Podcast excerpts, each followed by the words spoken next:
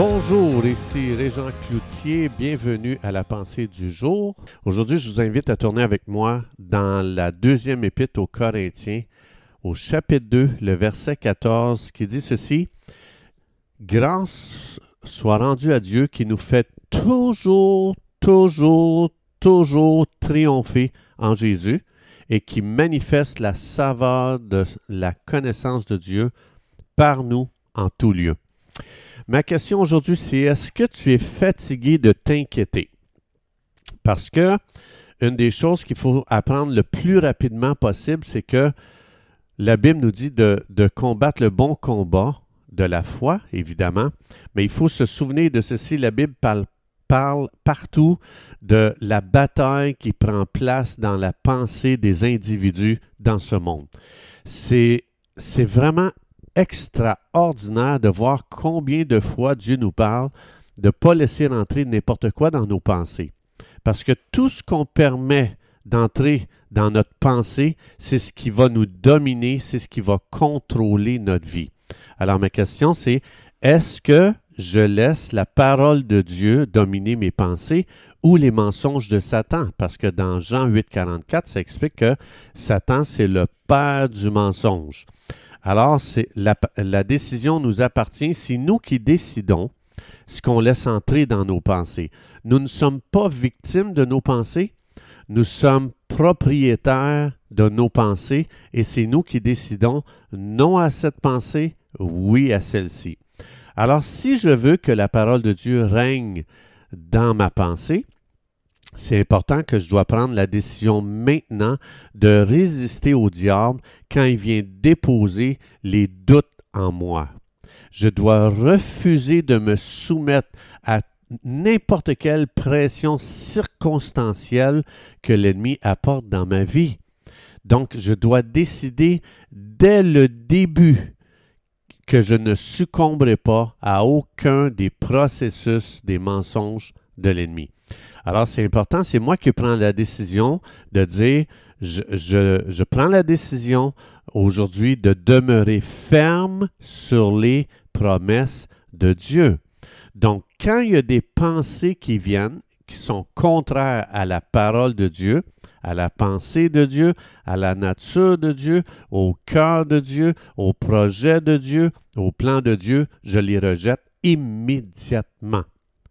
Alors, c'est important. La Bible continuellement dit ne t'inquiète pas. Donc, l'inquiétude, si on lui donnait une définition, on pourrait dire l'inquiétude, c'est de méditer les mensonges de Satan. Parce que quand je m'inquiète, c'est que j'ai cru un mensonge euh, de l'ennemi.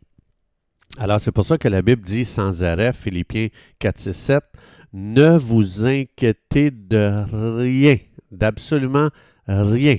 Alors, lorsqu'on réalise qu'on commence à s'inquiéter, tu commences à sentir de l'inquiétude en toi, arrête-toi immédiatement.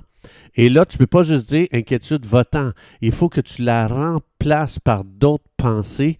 Donc, les pensées de Dieu, tu prends une promesse de Dieu et tu remplis ta tête de ce que Dieu dit. Et tu parles à haute voix, tu dis, je choisis de croire ce que Dieu dit. Je décide de, de tourner ça dans ma tête encore et encore et je déclare que Dieu m'aime. Je déclare que Dieu prend soin de moi. Je déclare que Dieu a des projets de bonheur pour ma vie. Et là, tu commences à déclarer à haute voix. Parce que si tu essaies juste de rejeter des pensées d'inquiétude, tu vas créer un vide à l'intérieur de toi. La Bible ne dit pas de créer un vide, la Bible dit soyez remplis du Saint-Esprit. Donc le Saint-Esprit a une façon de penser. Donc je dois être rempli de ses pensées à lui. Alors je peux remplacer les pensées d'inquiétude, les pensées de crainte, les pensées de doute, les pensées d'anxiété, les pensées de dépression. Je peux toutes les remplacer par la parole de Dieu.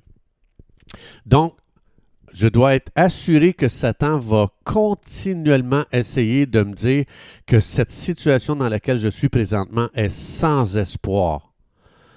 Mais, quand il sème le doute comme ça, ou quand il sème l'échec, la défaite ou le découragement, c'est moi qui décide si je vais croire ça.